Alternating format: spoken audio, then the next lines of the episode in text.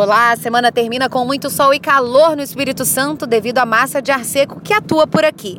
Somente entre as cidades das regiões sul e serrana é que existe possibilidade de temporais isolados devido ao relevo que favorece a formação de nuvens. Nas outras áreas o tempo permanece seco e sem chuva. E tudo continua assim também durante o fim de semana.